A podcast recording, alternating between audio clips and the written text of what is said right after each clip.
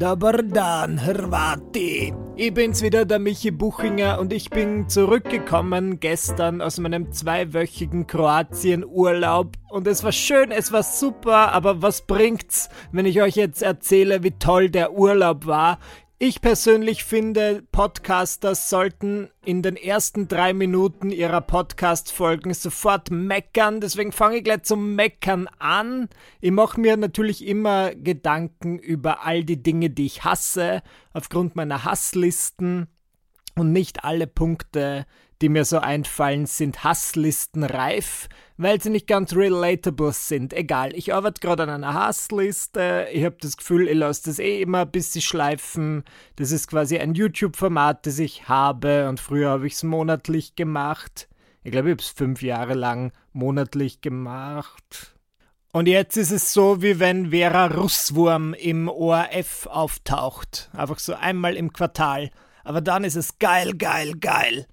Ähm, was mich nervt, und ich möchte nicht mein ganzes Hasslistenpulver verschießen, aber was mich wirklich nervt, ist, ich habe ähm, Kritik bekommen für meinen Kroatienurlaub. Und ähm, einige Leute mir geschrieben und gesagt, Michi, jetzt warst du während des ganzen Lockdowns so brav und hast dich vorbildlich verhalten, und jetzt fährst du in den Kroatienurlaub?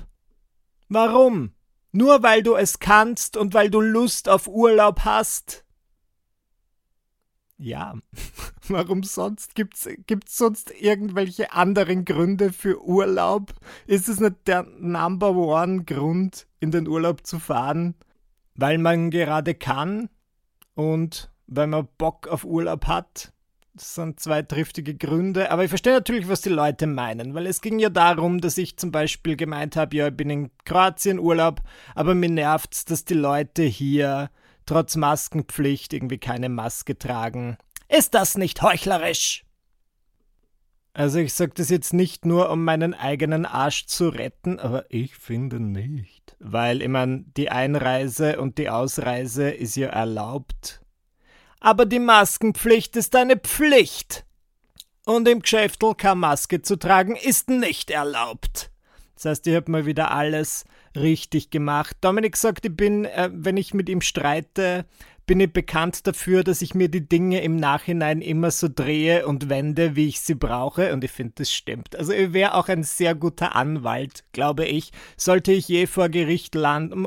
Wenn ich vor Gericht lande, lassen wir das sollte weg früher oder später.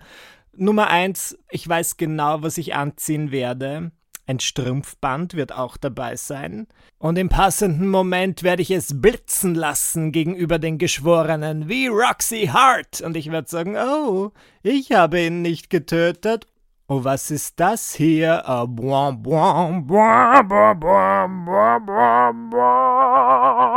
Und da zeige ich dann mein Strumpfband her und werde sagen, na, Gefällt euch, was ihr seht, Boys?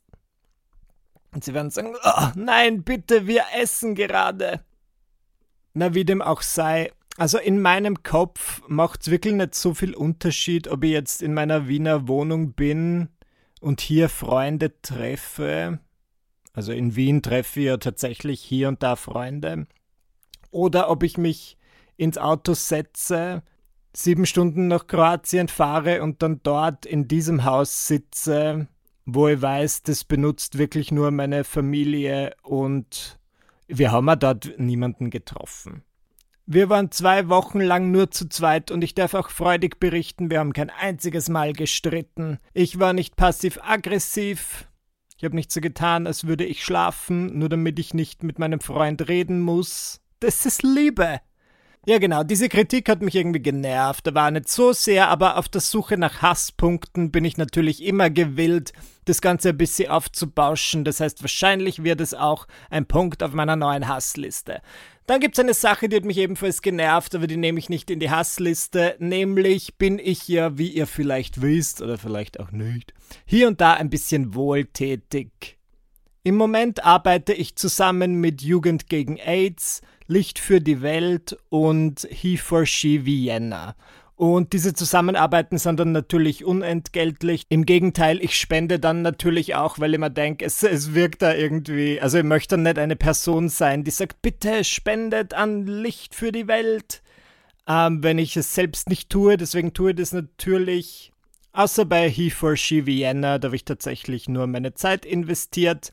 Genau, und ich bin offen für Karitatives, aber ich bin auch der festen Überzeugung, dass man es nicht überstrapazieren soll. Also wenn ich jetzt eine Person bin, eine Person des öffentlichen Lebens und ich unterstütze 20 karitative Zwecke, finde ich, ist das ein bisschen zu viel, weil dann kannst du auch nicht die Energie und die Zeit und auch das Geld geben, das du vielleicht gerne geben würdest. Das heißt, bei mir ist es so, dass ich sage, drei Dinge, zwei bis drei Dinge unterstütze ich gern, aber Genau, und letztens hat mir eine Freundin geschrieben und gemeint, Michi, ich habe einen Bekannten und der arbeitet bei einer karitativen Organisation und er möchte unbedingt mit dir sprechen. Darf ich ihm deine E-Mail-Adresse geben? Er braucht was von dir. Und ich bin natürlich, wie gesagt, offen. Ich habe gesagt, ja, gerne. Gib ihm die E-Mail-Adresse, er kann sich melden. Und irgendwie, ich meine, das klingt jetzt wie so eine Kleinigkeit, aber es hat mich trotzdem genervt, weil er meldet sich dann bei mir, also er hat sich dann wirklich gemeldet und das Erste, was er gesagt hat, ist, ja, na, ich habe mir gedacht, ich kann dir ja mal ein paar Fragen zu uns beantworten. Was willst du wissen? Ich denke mir, naja, nix. Ich will wirklich nichts wissen. Also, ich meine, du meldest dich ja bei mir und wolltest unbedingt meine E-Mail-Adresse, um irgendwas zu besprechen. Im Endeffekt hat er nichts zu besprechen. Ich weiß gar nicht, was mir daran so sehr nervt. Ich glaube, es ist einfach, wenn Leute so den Spieß umdrehen und dann irgendwie, weil er hat dann die E-Mail so geschrieben, als hätte ich mich bei ihm gemeldet und wollte irgendwas von dieser Organisation, was ja in dem Sinn nicht stimmt, die wollen ja was von mir.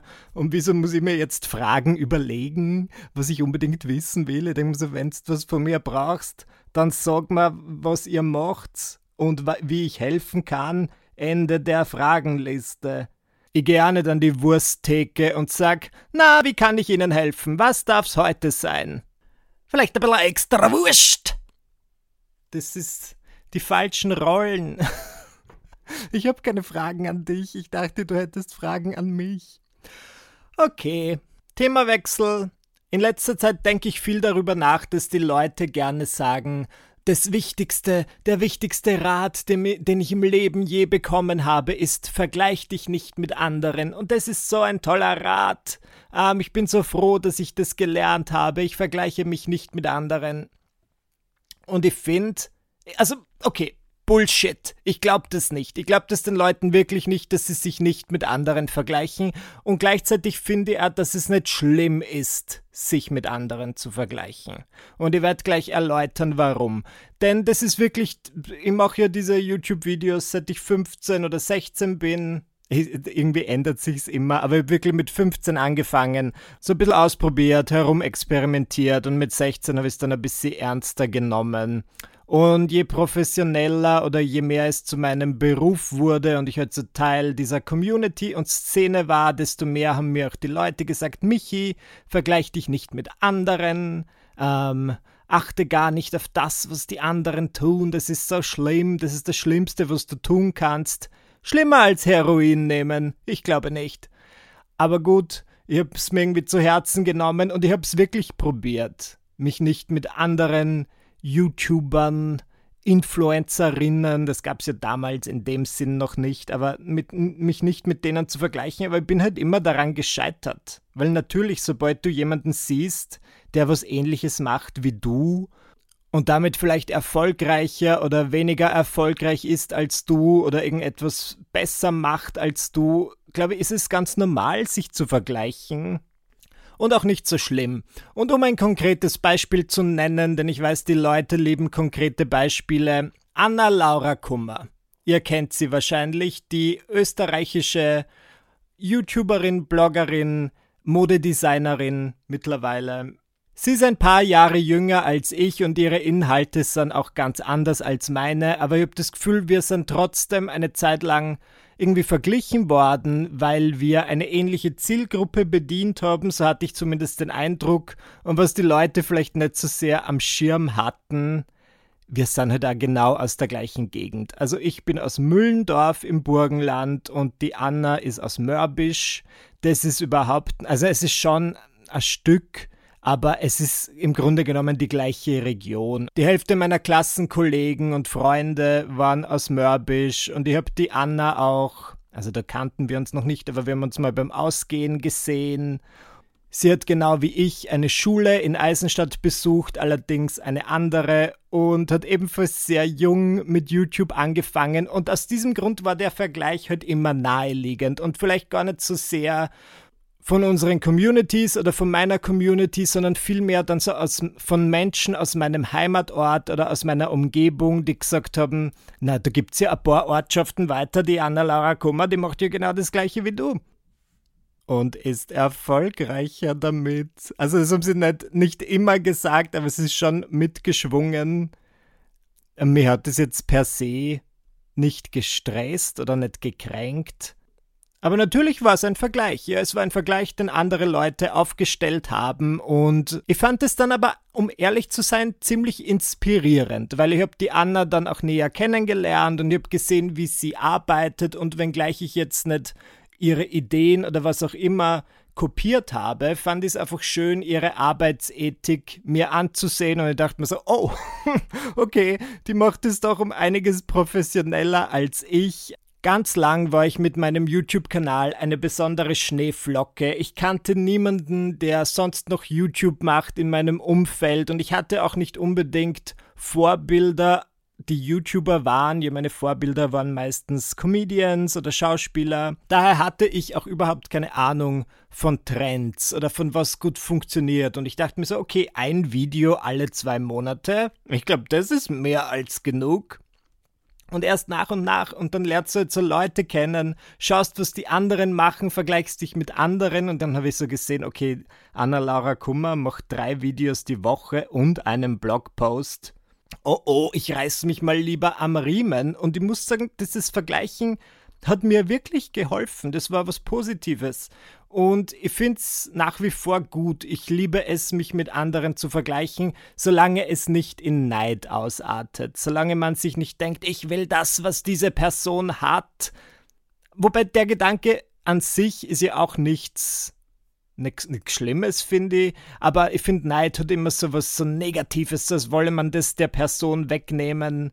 Aber ich bin mittlerweile eigentlich nur mehr sehr selten neidisch, bis gar nicht, weil ich einfach, glaube ich, gelernt habe, dass es genug Kuchen für alle gibt. Es ist wirklich so, nur weil eine Person, die das gleiche macht wie du, einen, keine Ahnung, einen Vertrag für ein Buch bei einem Verlag bekommen hat, und was, das ist vielleicht etwas, was du selbst auch willst, heißt es ja nicht, dass du nicht ebenfalls einen Verlagsvertrag bekommst. Das ist eine super Lektion. Ich bin so froh, dass ich das gelernt habe. Aber eine Zeit lang, ich, ich habe das nach wie vor, dass ich dann manchmal so einen Arschtritt bekomme, wenn ich einfach sehe, wie andere Leute arbeiten. Und jetzt im Urlaub habe ich eine Doku-Serie gesehen über Amy Schumer. Es gibt jetzt die neue Streaming-Plattform HBO Max. Ich kann man aus Österreich nicht empfangen, auch aus Kroatien nicht, aber ich habe auf einer merkwürdigen Streaming-Webseite, die sicher nicht ganz legal war, diese Doku-Serie gesehen und sie heißt Expecting Amy. Und es geht darum, dass Amy Schumer schwanger ist und nicht nur das, sie hat echt keine angenehme Schwangerschaft, weil sie kotzt die ganze Zeit und es ist wirklich, also man fühlt wirklich mit ihr, aber damit nicht genug. Währenddessen arbeitet sie an ihrem neuen Stand-up-Comedy-Programm, das für Netflix gefilmt werden soll. Und es war für mich spannend zu sehen, wie hart sie an etwas arbeitet. Ja, die geht jeden Abend hochschwanger auf eine Bühne, versucht irgendwie diese Witze auszureifen und sagen, es ist noch immer nicht gut genug und jetzt muss ich noch irgendwas dran ändern. Diese Stelle könnte besser sein, vielleicht sollte das irgendwie switchen, dieser Gag muss schneller funktionieren. Und dann schwenkt die Kamera auf mich und auf mein Kabarettprogramm, wo ich mir denke, hm, ich meine, eine von 200 Personen hat gelacht. Das muss reichen. Na, so ist es nicht. Ich finde, bei Kabarettprogramm ist wirklich gut und es entwickelt sich auch ständig weiter. Aber ich habe ein bisschen an Stress bekommen, weil ich gern ein zweites machen würde, ein zweites Kabarettprogramm.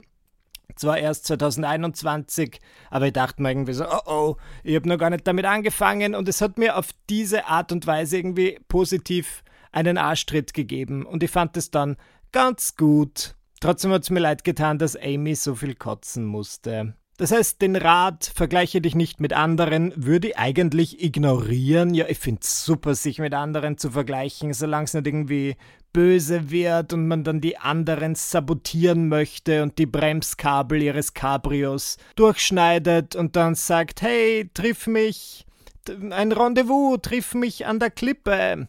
Und, und dann rasen sie die Klippe runter. Das ist natürlich schlecht. Aber so ein bisschen gesundes Vergleichen finde ich toll. Im Urlaub habe ich einige Filme gesehen, über die ich jetzt sprechen möchte, denn dieser Teil des Podcasts ist Michis Movie Review. Wir haben gesehen den Disney-Film Saving Mr. Banks aus dem Jahr 2013 und da geht es um die wahre Geschichte der Mary Poppins-Autorin P.L. Travers, die hat Kinderbücher geschrieben mit Mary Poppins und Walt Disney wollte diese Bücher oder die Rechte für die Bücher 20 Jahre lang unbedingt kaufen. Und im Film, der Film beginnt dann damit, dass diese P.L. Travers von London nach Kalifornien reist, um sich mit Walt Disney zu treffen und zwei Welten prallen aufeinander. Ist die beste Art von Film, zwei Welten prallen aufeinander, denn sie will diese Rechte eigentlich nicht verkaufen, weil sie Angst hat, dass Mary Poppins zu cute und zu Disney-mäßig wird. Ich habe die Bücher nicht gelesen, aber ich glaube, Mary Poppins ist eine ziemliche Birch in den Büchern. Also, egal. Die Autorin P.L. Travers wird gespielt von Emma Thompson. Oh, ich liebe Emma Thompson, das ist eine super Schauspielerin, super! Und Walt Disney wird gespielt von Tom Hanks. Und der Film ist eigentlich sehr viel. Hey, I'm Walt Disney. I wanna make a movie about Mary Poppins. Oh no, you don't. Not on my watch. Das war sehr treffend, der ganze Film in 10 Sekunden ausgedrückt. Der zweite Film, den ich gesehen habe, ist relativ neu. Der ist zu finden auf Hulu, auf der Streaming-Plattform Hulu und er heißt Palm Springs. Und er ist mit Andy Samberg und einer anderen Schauspielerin, die ich jetzt im Moment, es fällt mir ihr Name nicht ein, es tut mir leid. Und diesen Andy Samberg fand ich nie so besonders, aber in diesem Film ist er hot as fuck. Boah! Mama mia. Andy Samberg kann alles mit mir machen. Er kann mich nehmen wie so einen Briefumschlag und wenn man keine Schere in der Nähe hat, dann äh, nimmt man diesen Briefumschlag und reißt ihn einfach mit den Fingern auf. Das kann, also das kann er auch mit mir machen.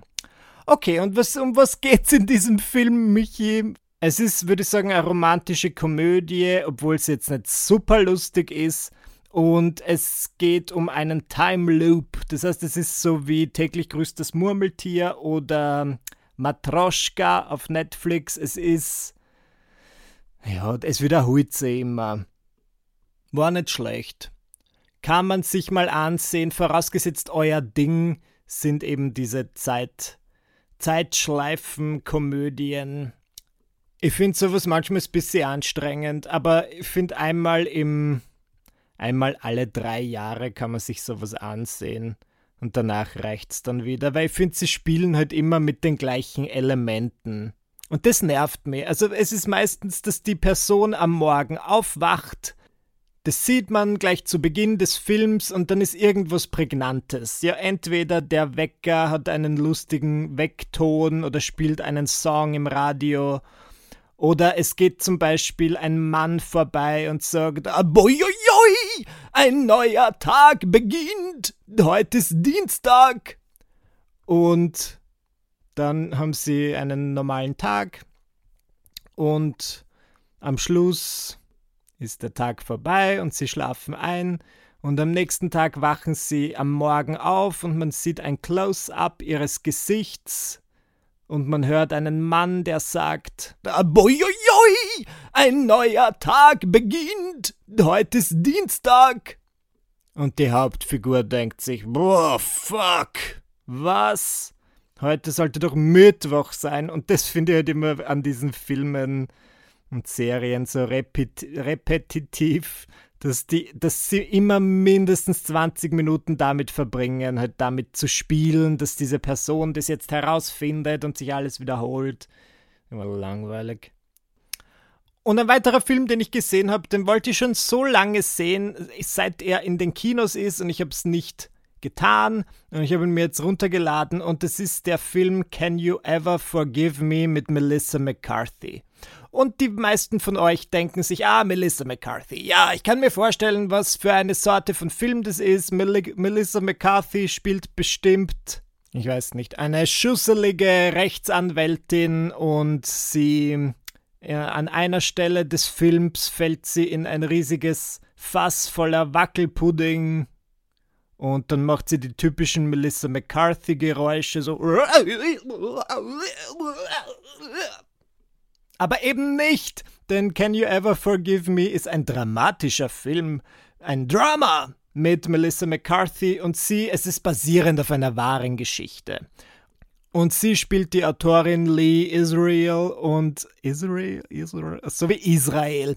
Und ähm, die hat kein Geld. Ja, ist, ihre Bücher werden nicht wirklich gekauft. Es gibt auch nicht unbedingt Nachfrage, dass sie ein weiteres Buch schreibt. Und sie fängt dann an, sie verkauft Dinge, die sie so zu Hause hat. Und sie hat zum Beispiel einen Brief original unterzeichnet von Catherine Hepburn, glaube ich. Und sie geht in ein Buchgeschäft und verkauft diesen und er wird genommen, aber die Verkäuferin sagt, ja, es wäre irgendwie geil, wenn da jetzt was Aufregenderes drinnen stehen würde in diesem Brief.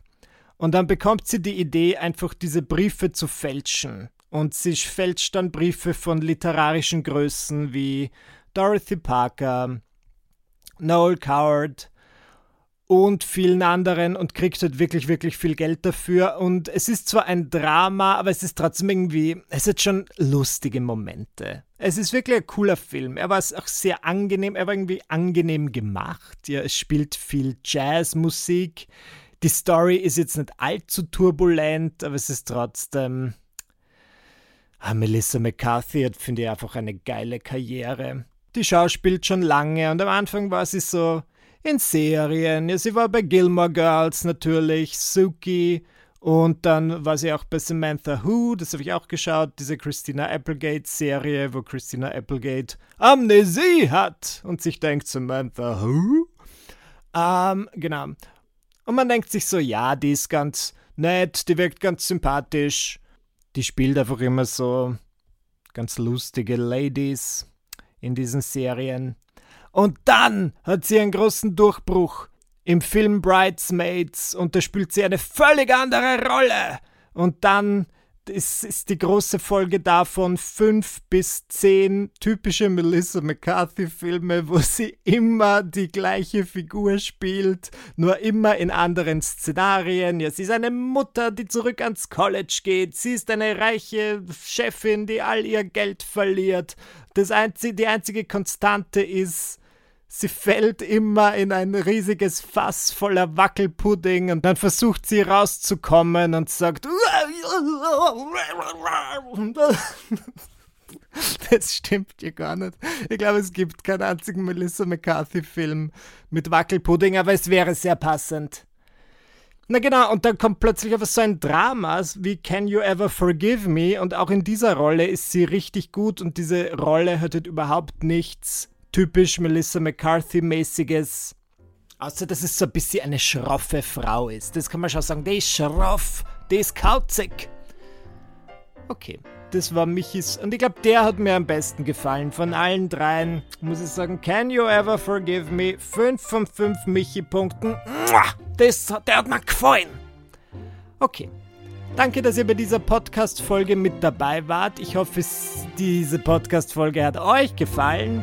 Wenn dem so ist, dann freut's mich. Bis zum nächsten Mal. Tschüss.